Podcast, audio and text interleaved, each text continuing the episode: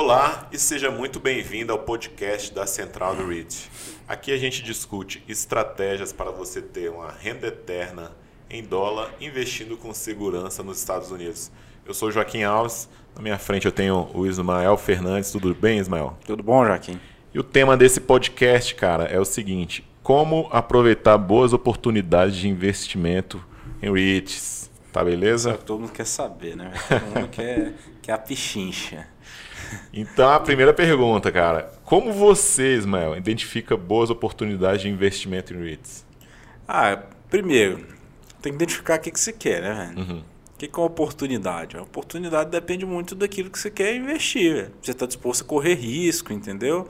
Então, é, pô, se eu te oferecer aqui uma areia, R$ 1.500, você compra? Oportunidade, tá baratinho uma areia, entendeu? Mas tá disposto a andar com um carro que vai explodir na tua mão? Então. Pegar fogo. é, então, nem tudo que é oportunidade é oportunidade, né? Mas vamos lá. Primeiro ponto, cara, identificar o que, que você quer. Estou disposto a correr risco? Não estou disposto? Tem um perfil conservador? Entendeu? É, eu quero REITs por longo prazo, quero REITs por curto prazo, entendeu? Uhum. Baseado, primeiro, lógico, na minha, na minha decisão ali, no meu perfil, aí sim eu vou buscar o que eu quero. Uhum. Você tá entendendo? Eu vou te dar um exemplo aqui. Cara, tu, o Joaquim me conhece. Três moleques que eu tenho em casa, mulher, cachorro, papagaio, periquito para carregar, entendeu? Então a primeira coisa que eu preciso, cara, eu preciso de um carro de sete lugares. É todo carro uhum. que serve para mim? Não. Se passar um. Se passar ali para mim, de repente, um carro muito bom, mais de cinco lugares, não é para mim não, não vai servir, né? Não é oportunidade, eu acho até bom, entendeu? Talvez eu pense até, pô, vou comprar, vender e tal, mas para mim vai passar reto. Então o primeiro ponto é que eu preciso de um carro de sete lugares. Baseado nisso, aí sim eu vou procurar. Pô, qual carro que é mais confortável? Qual carro que é mais econômico? Entendeu? Então eu sempre dou esse exemplo que aqui do carro. Que concessionária está fazendo promoção, Exatamente, eu dou, aceitando o meu carro. Eu dou esse exemplo aqui do carro porque vai do perfil, você entendeu? Uhum. Agora, por exemplo, um carro, a pessoa que é solteira, entendeu? Vai querer um carro de sete lugares para quê, entendeu? Uhum. É só gasto. Então, de repente, um carro menor. Então, a oportunidade na tua visão está relacionado aí com a com a sua necessidade, com o seu perfil também. Exatamente. Cara, você define primeiro o que, que eu quero. Uhum. Entendeu? Eu quero ir para aquela direção. Baseado naquela direção, eu vou definir minhas oportunidades. Tá entendendo? Uhum. E eu já até comentei contigo, tem coisa que eu vi como oportunidade, mas que eu não, não entrei, entendeu? Porque uhum. não, não para mim não cabia dentro do que eu queria, entendeu? E entendendo esse teu perfil, é fácil achar boas oportunidades? Ah, não é difícil não, velho. Você tem que ler. Uhum. Tem que ler, vou te ser bem sincero, tem que ler, tem que acompanhar. É, eu leio bastante aí. Cada dia que eu vou lendo mais, eu vou refinando, entendeu? É, é, pô, se aquele read ali é bom para mim ou não, entendeu? Pelo menos você sabe também o que é furada quando, quando, quando você lê também, né? E o que é, não, não serve é. para você, né? Isso é o melhor, né, cara? Pra mim, primeiro ponto é você definir o que, que é ruim, né? Uhum. Então, definir o que, que é ruim, você já assim, no universo ali de cerca de 200 reads, hum. você já define que tem uns 70 ali que é ruim para você. Aquilo ali eu não vou nem perder meu tempo muito lendo e o que, ele. O que, que, você não perde tempo em reads, cara? Me fala aí, ó, que, que reads você não perde Cara, tempo? primeiro, eu não perco tempo com setor. Tem hum. setor que eu nem perco muito meu tempo. Setor de hipoteca. Ah, hum. nem assim eu leio, entendo como é que funciona. O yield alto não te atrai na, ah, no yield alto não funciona, não me atrai. É o risco alto, entendeu? É, eles precisam ganhar cada vez mais com é, se alavancar demais, uhum.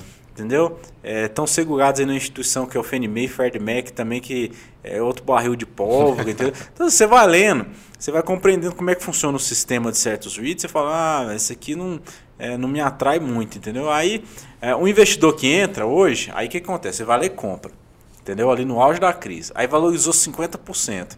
Aí ele se acha o Peter Lynch já, entendeu? Uhum. Agora eu já sei tudo, cara. Comprei, valorizou 50%. Só que você perguntar para ele por que, que valorizou 50%, às vezes ele nem sabe. Tá entendendo? Então. Ali, né? Deu uma mão de sorte ali. É, então assim. É, isso que é uma das coisas que a gente não pode ter, um viés de aposta né, no investimento, uhum. quase cassino. Acho que desvalorizou 50%, vai valorizar 100%. Uhum. Aí você está apostando. E outra coisa, Mel, boas oportunidades surgem com frequência, cara? Cara, agora tem muito boa oportunidade. Entendeu? Por longo prazo, nossa, tem muita oportunidade. E eu sempre falo, cara, o arroz com feijão, velho. Oportunidade boa, cara, sempre os rich net leads. Hum. Para quem é investidor mais conservador, entendeu? Tá cheio de oportunidade lá dentro. Mas tem que saber olhar, né? Saber se você está disposto a correr certos riscos, se de repente você é um investidor mais conservador, entendeu? Então, Tudo é do perfil. E qual é a tua opinião, cara? É, as pessoas elas se preocupam demais com essa em acabar não identificando essas boas oportunidades? Ah, eu acho que sim, velho. Isso, isso gera, ao meu ver, uma perda de tempo do investidor. Que eu vou te explicar. Às vezes você tem lá uma, um ativo que caiu 50%, 30%. Aí o investidor pensa assim, ah, eu vou comprar porque caiu. E aí ele usa muito do senso comum. Ah, esse, esse, esse REIT aqui, sei lá, tem imóveis em Nova York e tal. E vai tudo ali naquele senso comunzão, entendeu? Uhum. Tá na Estátua da Liberdade, Empire State Building, World Trade Center, é o filme do Homem-Aranha, entendeu? A construção padrão troféu, né? Que é aquela construção mais é, icônica e, e lá, aí, histórica. E, e, aí empolga com esse tipo de, de análise, entendeu? E, e não foca no que, que precisa. E aí compra, e é como eu falei, compra parecendo ali quase com uma aposta, né? Então, é, para mim o mais importante, eu sempre faço esse debriefing ali anual, né? Hum. Dia 1 de janeiro é um dia que eu realmente gasto mais de 12 horas analisando a minha carteira. Hum. Porque eu quero saber se as minhas teses, né, que eu criei para aqueles REITs, se elas se confirmaram. E se não se confirmaram, onde foi que eu errei, entendeu? Qual foi onde eu deixei passar. E até os que eu acertei. Cara, será que eu acertei foi porque a minha tese estava certa? Então você tem que criar uma tese para aquilo que você está investindo. Se aquilo que você investe ali não confirma a sua tese, aí você precisa rever os seus conceitos. Agora, uhum. o pior é quando você acerta, às vezes você dá uma mão grande e acerta forte, ou você erra e você não sabe nem por que você acertou, por que você errou. E aí é lógico, no futuro você vai invariavelmente continuando, continuar a cometer os mesmos erros. E uma coisa que eu, que eu noto, até lá no, no nosso Instagram, velho, é o seguinte, o pessoal mandando a carteira, né? Então ele não tem certeza do que ele está fazendo. Ismael, Rich A, B, C, D, o que, que você acha? Estou no caminho certo? Aí a gente até pensa, que, qual caminho? É, eu não sei, né? Para onde você quer ir, né? Não sei. Então é comum, não é isso? A gente... É, cara, isso é muito comum. Então, mas assim, não é nenhuma crítica, não entendo que o investidor que está começando é difícil mesmo. Você começar num mercado ali que é, pô, é muito REIT, é quase é uhum. é praticamente uma bolsa de valores, só os REITs. É, é um mercado estrangeiro, né? Outro país. E as pessoas querem esse viés de confirmação. Ah, pô, uhum. confirma aí para mim se tá bom. Ah, não sei o que, que você está fazendo na sua carteira, entendeu? O que, que você quer? Então. Porque fica parecendo uma vontade muitas vezes a gente não comentar, né? Geralmente a gente não, não, não e é ruim, é, e é ruim. é que realmente aquela, que, aquela coisa que você estava falando no começo, né, cara? A pessoa tem um, um certo perfil e um certo objetivo e de repente aqueles tem um descasamento aí entre o que ele colocou na carteira e o objetivo que ele está querendo alcançar, né? Tanto é que eu não comento na minha carteira no, no Instagram. Uhum. É, eu nem posso e não é porque eu não quero que as pessoas não vejam, porque isso cria um viés errado. Uhum. Porque eu tenho um perfil, assim, eu tenho o meu propósito específico da minha carteira. Quando eu divulgo um REIT lá, por exemplo, eu vejo isso muito comum. Vou dar um exemplo de data center. Aí eu falo, pô, eu gosto de determinado REIT data center. Aí a pessoa fala, pô, bacana, então vou comprar. Uhum. E aí, só que esses REIT data center, eles têm um determinado mês no ano onde eles renovam os aluguéis deles. Eu já sei até quando é o mês de cada um. Hum. E aí, quando dá mais ou menos naquele mês ali, é, Equinix, por exemplo, ela em termos de outubro, novembro, onde acontece os spread leasing deles. É, ou ele dá uma queda, ou ele sobe, mas é muito comum ter uma oscilação forte ali é, durante esses meses. E aí oscila, a pessoa entra em pânico. Ai meu Deus do céu, o que está acontecendo? Estou perdendo uhum. dinheiro, entendeu? E aí eu falo, pô, se tá te tirando a paz, não investe nisso. Entendeu? Eu entendo. E, cara, quando cai, eu estou aproveitando para comprar. Agora, se você está te tirando a paz, você não deve investir. Você tem que procurar REITs que tenha menos oscilações. De repente, um net lease faz mais sentido para você. E aí, quando você me pergunta, faz sentido? Não sei. se eu não te conheço, eu não sei se faz sentido. Você está entendendo? Porque se você é um investidor mais arrojado, Talvez faz. Se você é um investidor mais seguro, que não quer ver sua carteira oscilar, não faz. Então o investidor precisa se conhecer muito bem antes para a gente é, sair comprando qualquer coisa. E aí, cara, tem até um, um, sentimento comum que a gente observa nas pessoas também, que é aquele sentimento de já estou perdendo a festa. E até dentro da, da classe de ativo dos REITs, né? Às vezes você tem um, um REIT lá como o IPR, né, de galpão logístico, que, que planta voltado para o cultivo de maconha, né? E aí o IT dá lá 150, 200%. Ah, por que, que eu não entrei e tal?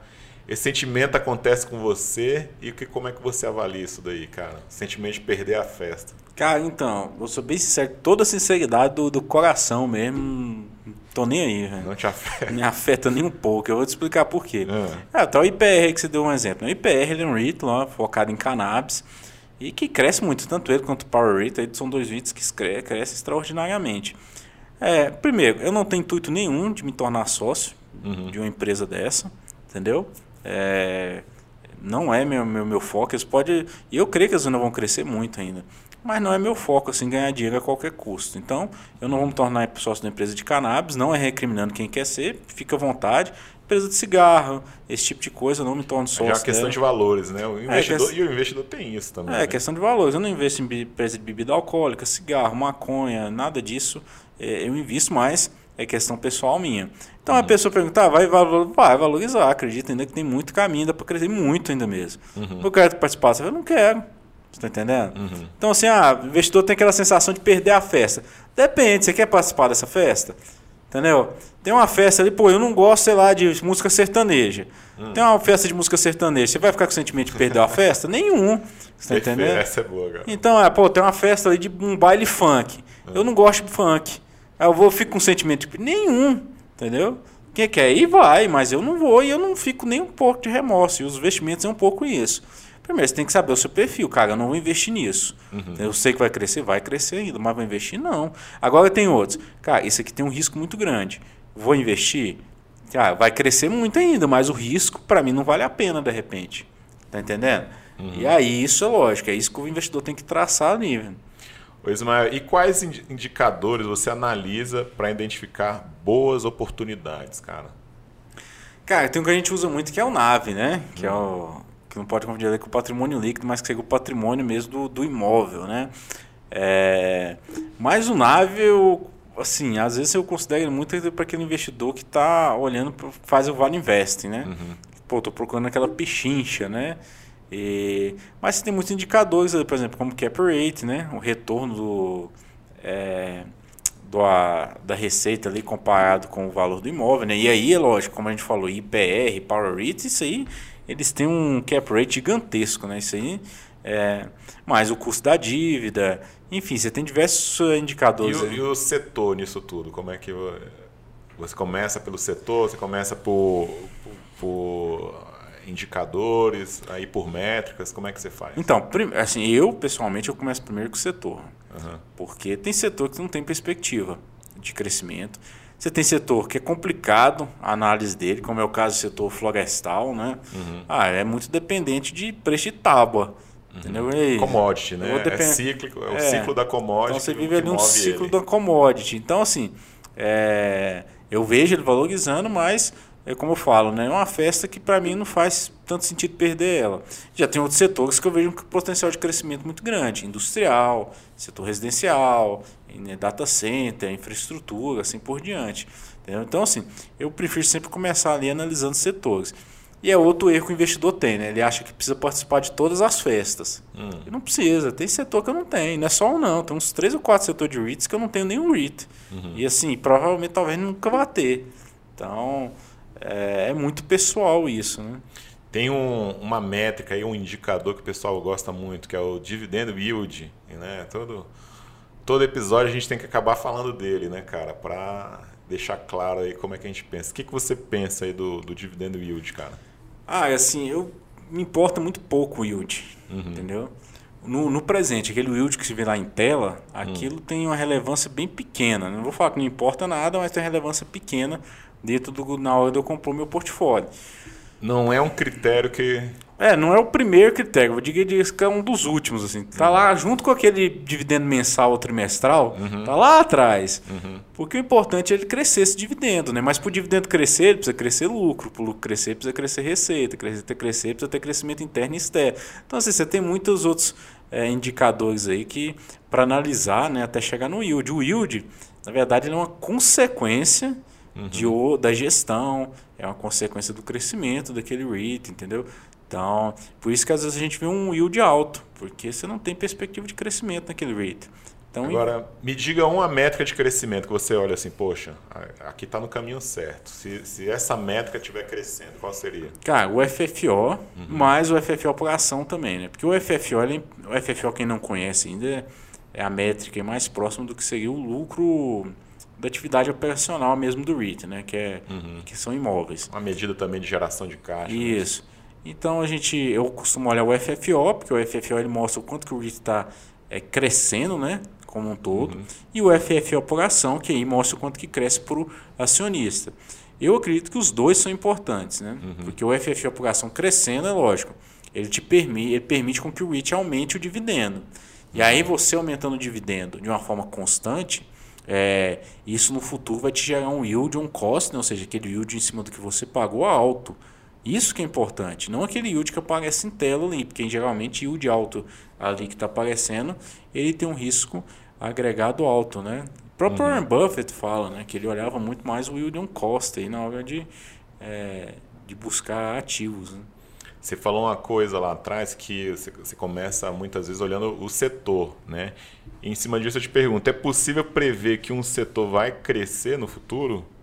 Como é que a gente se posiciona quanto a isso? Ah, então, tem que ler, né? É isso que a gente traz aqui no Central do Read News, né? Várias notícias aí de como o setor vem se comportando, como é, os REITs vêm se comportando, como que eles vêm mudando seu portfólio, é, assim por diante.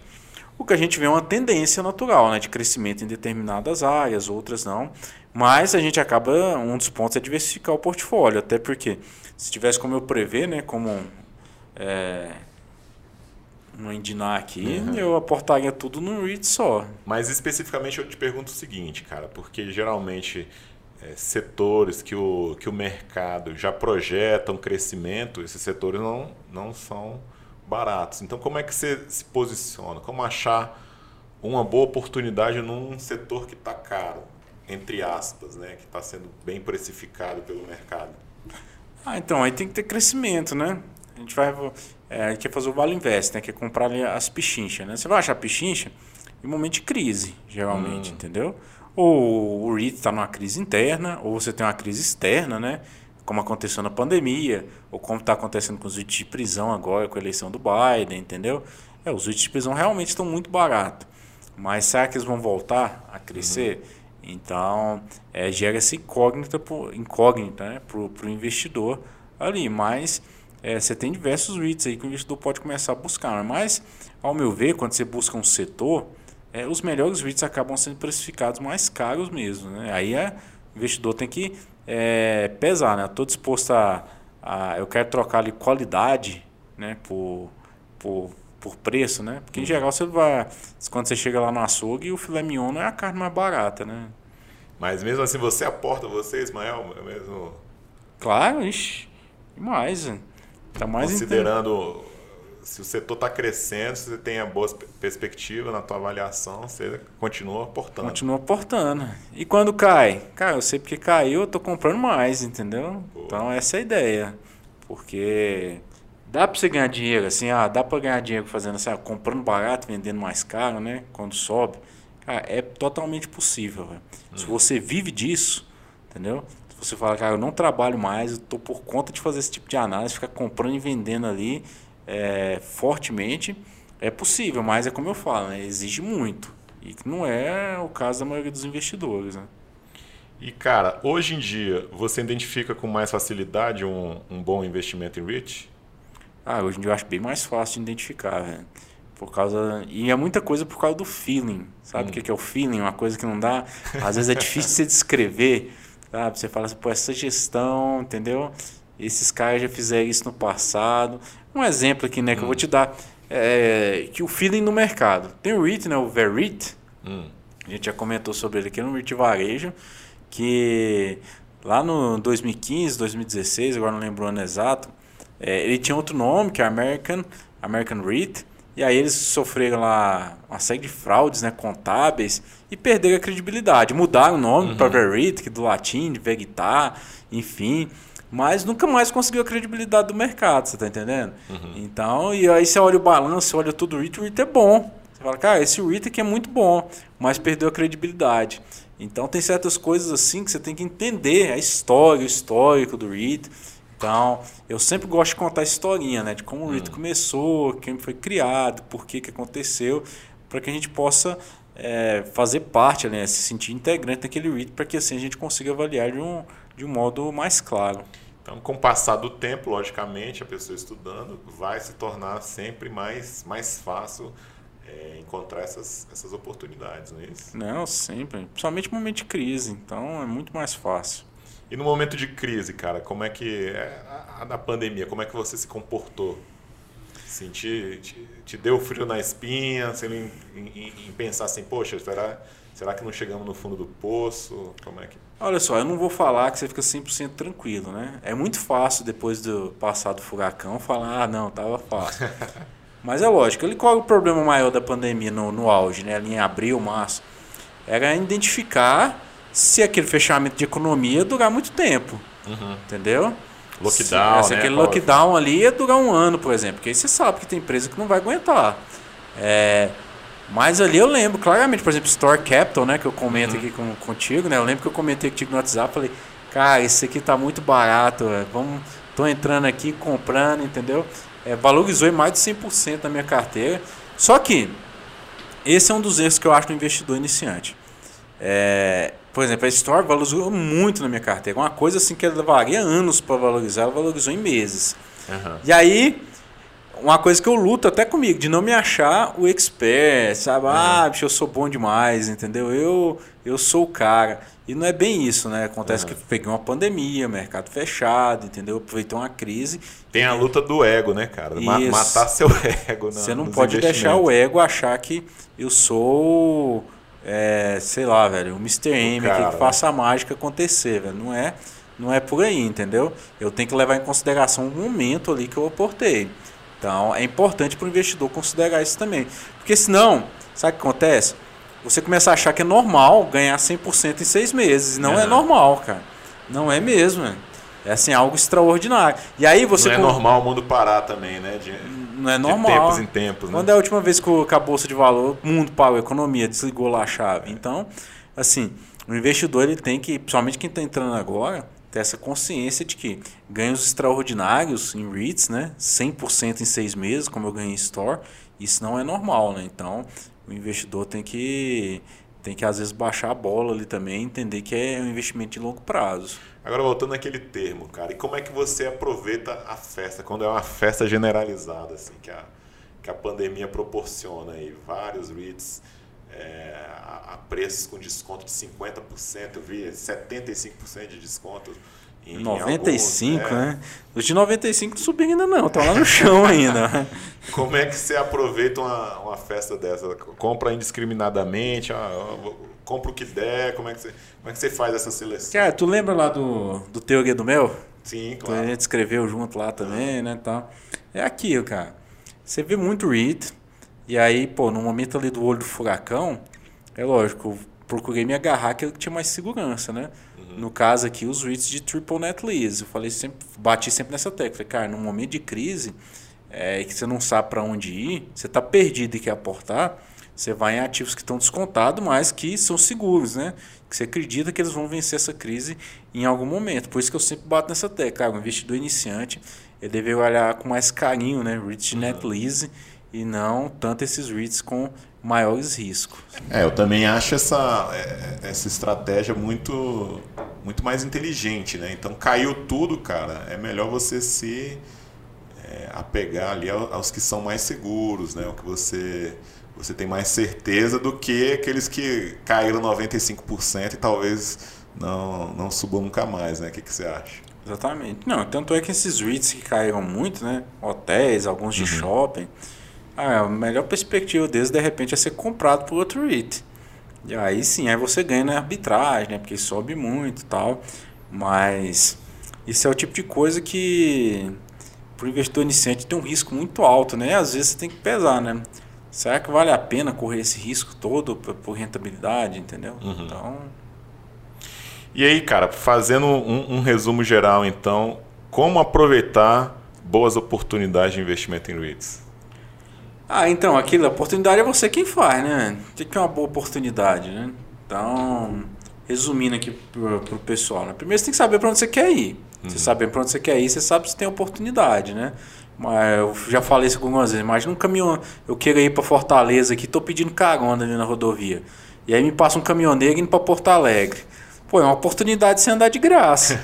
Mas aí, tá, tá indo para onde você quer ir? Então, é saber para onde você quer ir primeiro, né? Eu tenho, como eu falo, eu tenho o meu caminho bem definido, o que, que eu quero.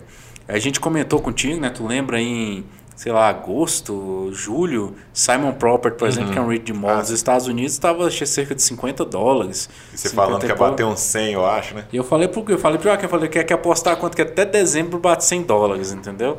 Uhum. É, e aí pergunta, comprei? Não comprei. Arrependi, tô nem aí.